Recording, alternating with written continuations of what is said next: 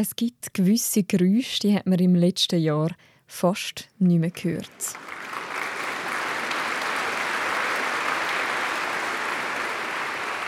kurzem kann man wieder ins Museum, aber Kinos, Theater und Konzertsäle bleiben vorläufig noch zu. Festivals sind abgesagt oder sie finden nur noch online statt, wie so viele Kulturerlebnisse im letzten Jahr.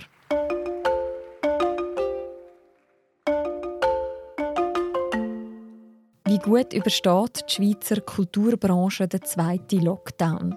Wird es nach der Corona-Pandemie die große Krise geben? Oder kommt die Kulturszene vielleicht sogar gestärkt aus dieser Pandemie raus? Warum redet man eigentlich fast nicht mehr über Kultur? Und was genau geht eigentlich verloren, wenn sie nicht vor Ort stattfinden kann? Um diese Fragen geht es heute bei «Und jetzt», im Corona-Podcast von Tamedia. Mein Name ist Mirja Gabatuller. Wie jede Woche schauen wir aber zuerst zurück auf die Zahlen der Woche mit dem Marc Bruppacher. Er leitet das Team hinter dem Corona-Dashboard und hat die Übersicht über Daten zum Verlauf der Pandemie. Marc, welche Zahl ist diese Woche besonders interessant? Diese Woche sind das 50 Prozent. Und zwar äh, bedeutet das, dass schon weit mehr als die Hälfte der meisten Kantone von den über 80-Jährigen mindestens eine Impfdosis bekommen hat. Und praktisch alle Altersheimbewohner, äh, wo das wollen, äh, sind inzwischen schweizweit vollständig geimpft. Und bemerkt man da jetzt auch schon einen Effekt von dem Impfen?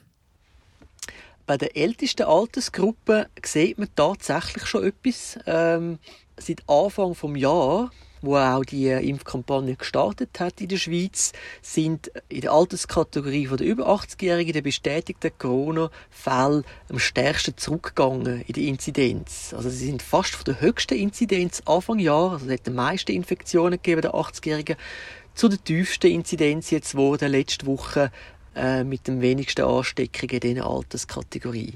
Auch bei den Spitaleintritt äh, zeigt sich der erste Hinweis, dass es einen, Schutzeffekt gibt. 80 Prozent, die ins Spital müssen, sind jetzt jünger als 80. Und auch bei den Todesfällen sieht man etwas. Es ist nämlich so dass es immer etwa die Hälfte oder mehr als die Hälfte sogar in den Altersheimen gestorben sind von den Corona-Todesfällen. Und jetzt Gemäss den neuesten Daten ist der Anteil auf 30 Prozent äh, gesunken, äh, kontinuierlich seit Anfang Jahr. Also jetzt der größte Teil stirbt im Spital mit 62,5 Prozent. Also man sieht bereits einen ersten Effekt vom Impfen. Wir reden ja in der heutigen Podcast-Folge über Kultur, wo man natürlich auch darauf hofft, dass dann irgendwann alles wieder normal wird, der Sommer eben auch durchs Impfen. Kann man das schon sagen? Wird der Sommer wieder alles normal werden? Also es gibt durchaus äh, die Hoffnung, dass das so könnte eintreffen äh, aber es ist auch immer wieder mit Überraschungen zu rechnen, wie wir jetzt ja äh, wissen mit den neuen Mutationen und Varianten. Und man muss einfach sehen, dass die Impfkampagne in der Schweiz halt doch noch am Anfang steht ähm, das wird noch Monate dauern, bis ein größerer Teil geimpft ist. Jetzt bäumt sich die dritte Welle aber bereits wieder auf. Die Leute sind müde, mögen nicht mehr so mitmachen mit den Massnahmen. Es wird auch gelockert. Es wird leider so sein, dass in den nächsten Monaten noch werden Hunderttausende erkranken und dementsprechend auch viele sterben und chronisch krank werden und schwer äh, betroffen sein. Das ist wirklich tragisch, weil wir wirklich einen sehr guten Impfstoff äh, hätten oder haben mit Moderna und Pfizer sind neue Daten herausgekommen äh, vom Pfizer-Impfstoff und äh, die sind nochmal besser als alles andere, was man vorher gehört hat. Das ist wirklich unglaublich. Wir sind jetzt bei 97% Schutzwirkung, die festgestellt hat können werden. Und das bemerkenswerte 94% äh, sind geschützt von einer Infektion. Und das ist ja eigentlich wirklich das Wichtigste. Also, dass man nicht nur nicht erkrankt, sondern dass man wirklich auch das Virus nicht in sich kann tragen, wenn man infiziert ist. Und das bedeutet halt wirklich, dass der Impfstoff kann die Pandemie beenden. Also wir sind da bei einer sterilen Immunität, wie es sonst eine Massenimpfung hat, oder? Also das ist wirklich etwas, was man sich letztes Jahr eigentlich nicht vorstellen können, dass so eine höhere Schutzwirkung wird möglich sein. Gut, danke vielmals für den Einblick, Marc, und eine gute Woche. Wünsche ich dir auch. Ciao, Mirja. Die Woche ist bekannt worden, das Kino Frosch in der Zürcher Altstadt muss nach über 40 Jahren wahrscheinlich zumachen. Ausser es findet sich noch ein neuer Besitzer. Die Kinokette Blue Cinemas, ehemals Kitag, der rendiert es nämlich nicht mehr genug. Schon gar nicht nach dem Jahr, wo es plus minus im Lockdown war. Wie im Kino Frosch geht es auch ganz vielen anderen Kulturorten in der Schweiz. Corona hat Spuren hinterlassen. Vor genau einem Jahr, am 13. März 2020, haben Theater, Opernhäuser und eben Kinos das erste Mal zumachen und seit dem Dezember sind sie zum zweiten Mal im Lockdown. Wie geht es der Schweizer Kulturbranche heute? Wie geht es all den Menschen dahinter, den Schauspielerinnen, den Kinobetreibern, den Musikern, den Regisseurinnen und so? Wieso ist es gefühlt so still geworden um die Kultur? Und ist das kulturelle Leben nicht irgendwie doch auch systemrelevant? Ich freue mich, kann ich da darüber heute gerade mit zwei Personen von der Redaktion reden. Zum einen mit dem Gregor Schenker, er ist Film- und Kinoexperte beim Zürich-Tipp vom Tagesanzeiger. Und zum anderen mit der Susanne Kübler. Sie ist Kulturredaktorin bei Tamedia und vor allem viel in den Konzertsälen und im Opernhaus unterwegs. Gregor, ich will gerade mit dem Kino Frosch äh, einsteigen. Ist das Frosch jetzt quasi ein Einzelfall oder ein bisschen zugespitzt gefragt, stehen wir jetzt wie nach dem Lockdown am, am Anfang von einem Kinosterben? Soweit ist es eigentlich ein Einzelfall. Also in Zürich, ich habe jetzt noch mit den meisten Kinobetrieben geredet, also da wollte eigentlich niemand etwas schließen. Bereitet sich alle vor, dass es wieder weitergehen wird, äh, nächstens einmal. Und auch Pro Cinema, der Verband der Kinos und der Filmverleiher, sagt, dass sie nicht wissen, dass mehr Kinos wegen Corona Zeit zugehen. Die Sorge ist dann eher wie es dann nach einer Öffnung weitergeht, ob dann die Unterstützungsmaßnahmen, ob die wegfallen, weil das könnte dann schon ernst werden. Was hast du denn für einen Eindruck, wie geht es den Kinos generell im Moment? Also generell können sich alle halten so weit, eben auch mit der Hilfe durch die öffentliche Hand. Es muss eigentlich niemand schließen generell ist es schon so, dass schon vor Corona sind halt die Zuschauerzahlen stark abgegangen. Da hat Corona sicher nicht geholfen. Mhm. Es ist natürlich schon ein bisschen die Sorge um, dass jetzt halt viele Leute, die sonst ins Kino gegangen wären, jetzt gemerkt haben, ich kann genauso gut daheim Film schauen, weil viele Leute, die sonst ins Kino gegangen wären, haben sich quasi müssen mit dem auseinandersetzen. Und das könnte vielleicht schon einmal die Entwicklung beschleunigen. Ja, es ist schon ein bisschen ein Katalysator gesehen. Mm, ich nehme nicht unbedingt an, dass das Kino völlig wird sterben. Er muss sicher nicht in den nächsten Jahren gerade. Aber ja, wie gesagt, also gewisse Entwicklungen hat sicher beschleunigt durch die Corona-Krise. Susanne, du bist ja bei uns im Haus die, die eben am meisten der, über Opern oder klassische Konzerte berichtet. Was hast du für einen Eindruck, wie geht es diesen Häusern nach dem Corona-Jahr? Denen geht es natürlich auch nicht gut. Also die ersten Jahresberichte vor der letzten Saison die liegen vor. Und zum Beispiel die Tonhalle Zürich hat jetzt in der Saison 1920 einen Verlust von 1,18 Millionen eingefahren. Ich vermute, das ist das Jahr dann noch mehr, weil damals haben sie gestartet mit reduzierten Zuschauerzahlen und jetzt sind sie eben zu seit langem. Also das sind massive Verluste, die, die da sind. Aber es ist auch, wie, wie der Gregor gesagt hat, bei den Kinos, im Moment ist noch niemand wirklich am Zumachen, weil die Unterstützung sollte so funktionieren, dass man wieder auftun kann. Also im Gegensatz zum Kino ist ja in den Konzerthäusern zum Beispiel die Aufführung immer live. Also du hast auch äh, Menschen auf der Bühne. Macht man jetzt da einfach Pause oder wird da weiter probiert? Oder was ist jetzt da los innerhalb von diesen Häusern? Das ist sehr unterschiedlich. Ähm, es gibt Häuser, die sehr viel streamen. Also zum Beispiel Musikkollegium Winterthur, die haben praktisch ihr ganzes Programm durchgezogen. Dort sind Musikerinnen und Musiker auch nicht auf Kurzarbeit, sondern die machen das einfach weiter und verbreitet es per Livestream. Andere haben stark reduziert, haben eben ihre Belegschaften auf Kurzarbeit gesetzt. Es gibt Theater- und Opernhäuser, die ihre Proben komplett abgebrochen haben oder nach einem Zeitchen mindestens abgebrochen haben. Opernhaus Zürich hingegen hat die Premiere mindestens durchgezogen und auch gestreamt. Also es ist sehr unterschiedlich, was läuft. Du sagst es jetzt gerade, eben, es ist vieles letztes Jahr ins Virtuelle verleiht worden, auch von den Bühnen. kannst du sagen für dich persönlich, was macht das für einen Unterschied, ob man etwas virtuell sieht oder ob man etwas auf einer Bühne sieht, vor Ort? Das ist ein riesiger Unterschied. Also der Unterschied ist natürlich viel, viel größer als im Kino. Äh, ob im Kino oder im Filmstreaming, es ist immer irgendeine Projektion, die läuft. Hingegen in den Konzerten und Theater, dort sind Leute auf der Bühne und die reagieren natürlich auch auf die Reaktionen vom Publikum. Also die spüren die Energie, die aus dem Saal kommt. Und das, das Miteinander von Publikum und, und Bühnenpersonal quasi, das, das fehlt völlig. Und das fehlt sowohl den, den Musikerinnen und Musikern, die sagen das auch, also wenn sie so in leeren Saal singen oder spielen, das ist einfach nicht das Gleiche. Und es fehlt einem natürlich auch vom, äh, wenn man die vor dem Bildschirm sitzt. Das ist überhaupt nicht das Gleiche, wie wenn man wirklich in einer Aufführung wird sitzen Dass es jetzt wie ins Virtuelle verleiht wurde, ist, könnte man ja auch sagen, vielleicht macht es das doch auch ein bisschen zugänglicher, weil gerade zum Beispiel im Opernhaus ist es ja so, die haben relativ hohe Ticketpreise, man muss sich ein bisschen schick anziehen, man muss so ein bisschen die Codes kennen, wenn man dort hingeht.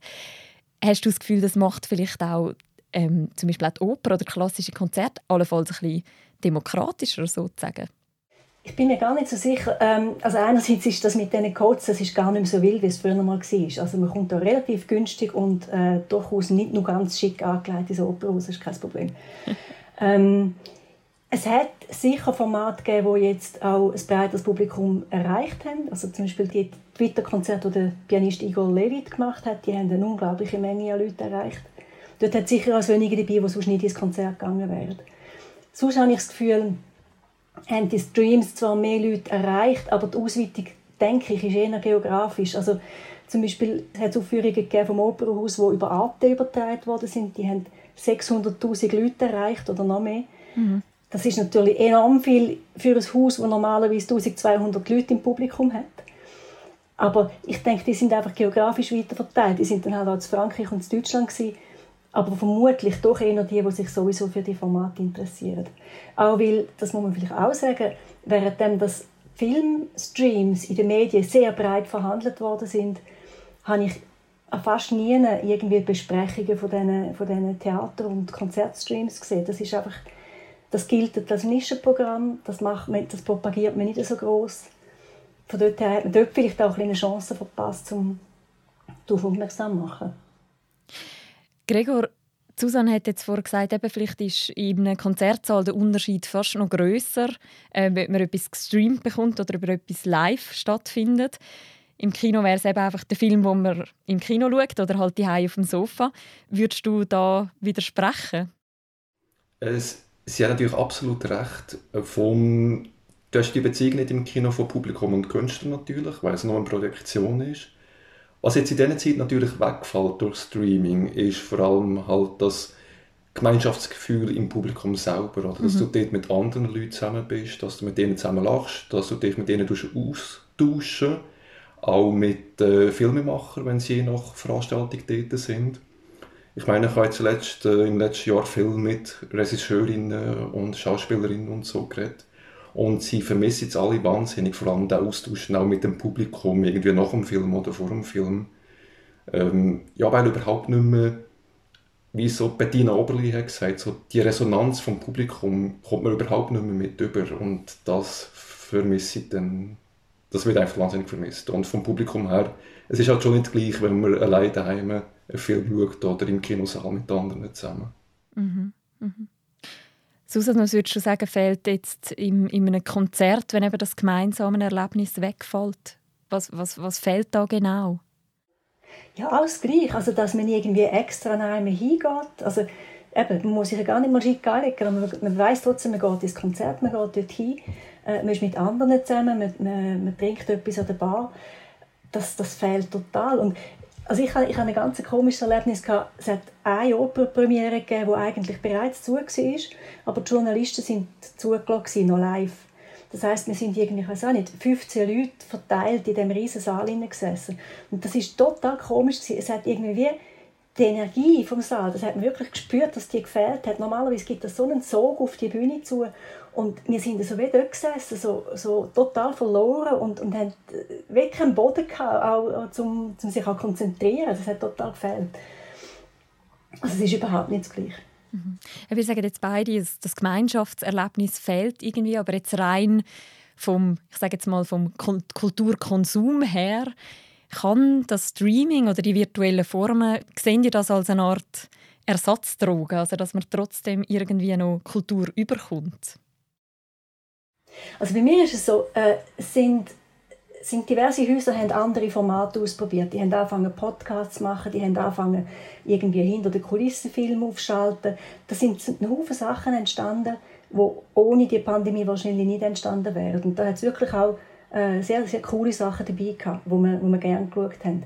Es ist aber mehr so das Drumherum. Äh, also das Eigentliche, wirklich die Aufführungsübertragung, die finde ich, ist, ist wirklich nicht mehr als ein Ersatz, ein, ein schwacher Ersatz. Das Drumherum ist, ist gut, aber auch das Drumherum funktioniert, glaube ich, auf lange Frist nur, wenn das Eigentliche irgendwann wieder stattfindet. Ich würde auch sagen, man hat vereinzelt neue Formate gesehen, neue Möglichkeiten. Zum Beispiel, es war ja leichter jetzt weltweit an Filmfestivals teilzunehmen, mhm. weil man halt können von der ganzen Welt aus sich dort einklicken Eben jetzt gerade, äh, wenn es irgendein Festival ist in New York, muss man extra herfliegen. Aber ein Ersatz, es ist wirklich nur eine vorübergehende Lösung, oder wenn man sonst gar nichts hätte. Aber als Ersatz äh, funktioniert es nicht.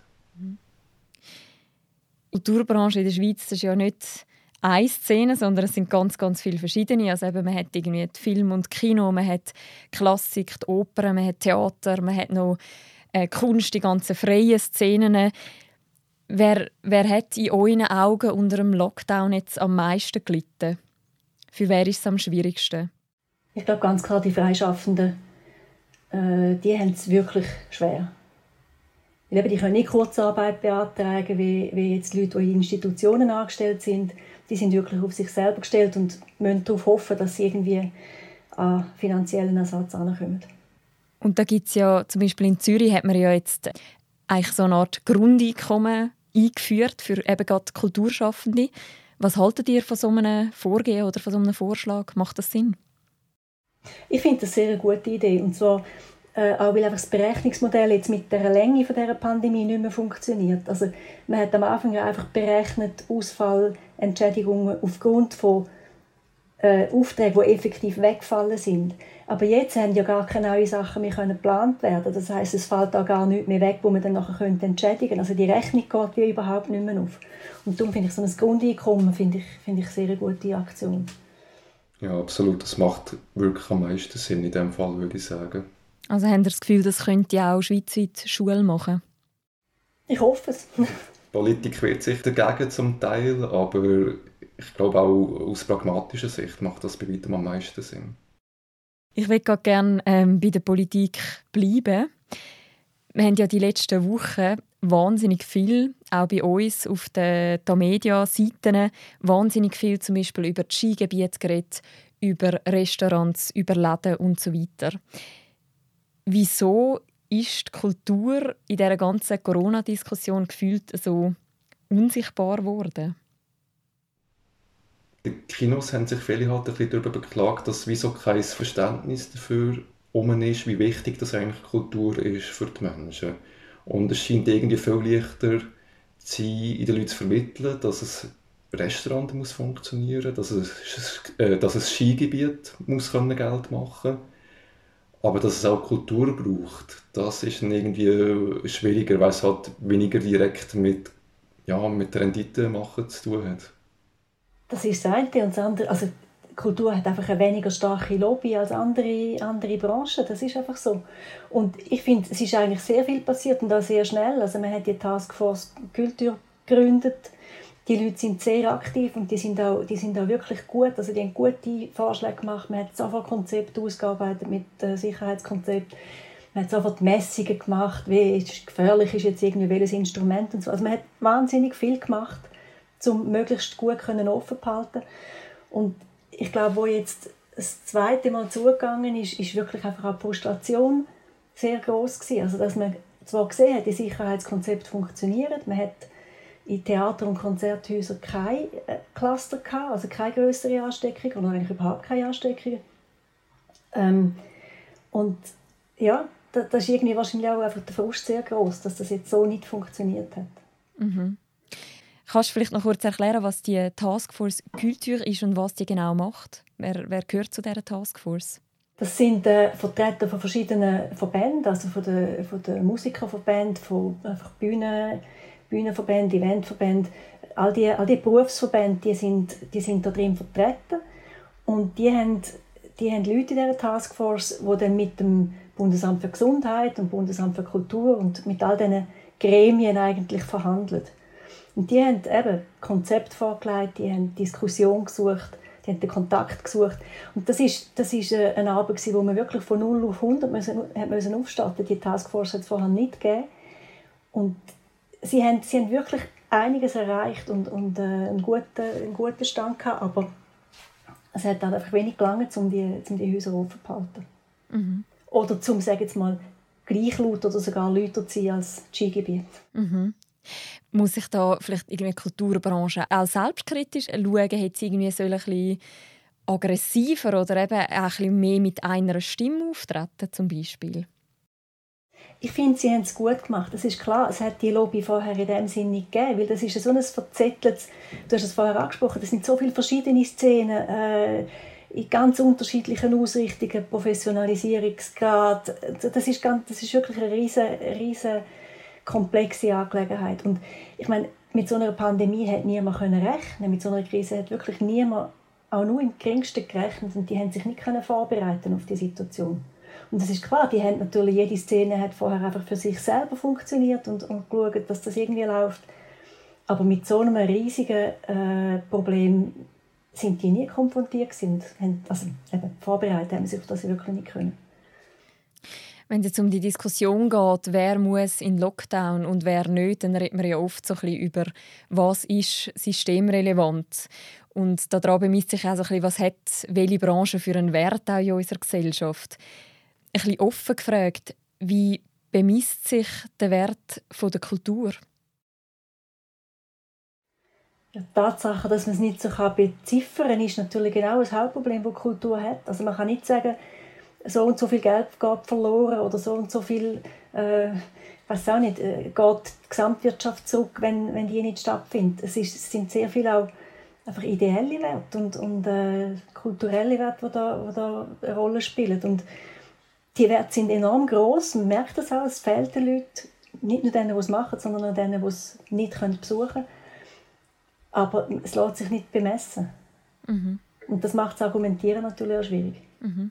Und kannst du es für dich persönlich beantworten? Was, was, was fehlt dir am meisten, wenn die Kultur wegfällt sozusagen, oder nicht mehr vor Ort kann stattfinden Was will ich so sagen? Ich, wenn man mich vorher gefragt hätte, dann hätte ich gesagt, ja, ich habe jetzt in meinem Leben schon so viele Konzerte gehört, äh, ist wahrscheinlich nicht schlimm, wenn es jetzt mal ein bisschen weniger ist. Also ich kann mich noch erinnern, zum Beispiel während meiner Mutterschaftsurlaub bin ich glaube nie ins Konzert gegangen, weil, weil die Pause ist eigentlich ganz okay gewesen.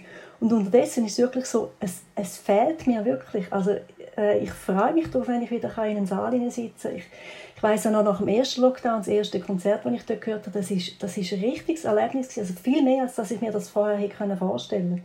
Es fehlt wirklich. Gregor, wird sich das Kino jetzt auch durch das Corona-Jahr irgendwie verändern in Zukunft? Wir haben ja schon davon geredet, dass halt die Corona-Krise wie eine Art Katalysator war, wo vieles halt beschleunigt hat, was eh schon am Machen war. Und über diese Entwicklungen werden sich Kinos müssen kümmern. Und ich weiß nicht, ob man dort schon Zauberformel gefunden hat. Im, zum größten Teil eigentlich nicht, aber sie versuchen vor allem mehr halt mit den Leuten zusammenzuarbeiten. Also, dass man mehr tut, Podiumsdiskussionen machen, dass man mehr rundherum hat. Das wird wahrscheinlich zunehmend wichtiger sein. Ich meine, gerade Festival, wo eigentlich sehr stark um das Rundum gehen, die laufen eigentlich ziemlich gut.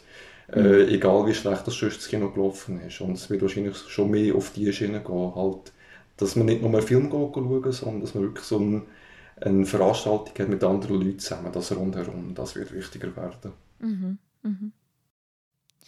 Ich möchte zum Schluss noch so ein eine andere Form von Jahresrückblick äh, mit euch machen. Und zwar euch fragen, welches Kulturereignis, ich sage es jetzt so offen, in diesem Corona-Jahr euch besonders in Erinnerung geblieben ist. Also wenn ich ehrlich bin, dann ist es wirklich das erste Konzert nach dem Lockdown. Das war in der Tonhalle, Pavo Järvi hat dirigiert.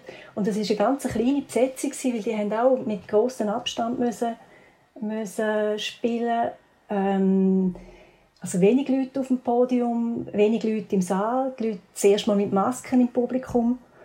Und das ist, also ich habe noch selten so ein konzentriertes Publikum auch gehört. Also da hat dann effektiv niemand gehustet. Nicht nur aus lauter Angst, irgendwie einen schlechten Eindruck zu machen oder äh, Nachbarn zu vertreiben, sondern es ist, es ist wirklich eine ganz spezielle Atmosphäre Mhm. So interessant vieles war, was ich im Netz gesehen habe, äh, der Moment, wo man wieder hin konnte, ist wirklich der, der bleibt.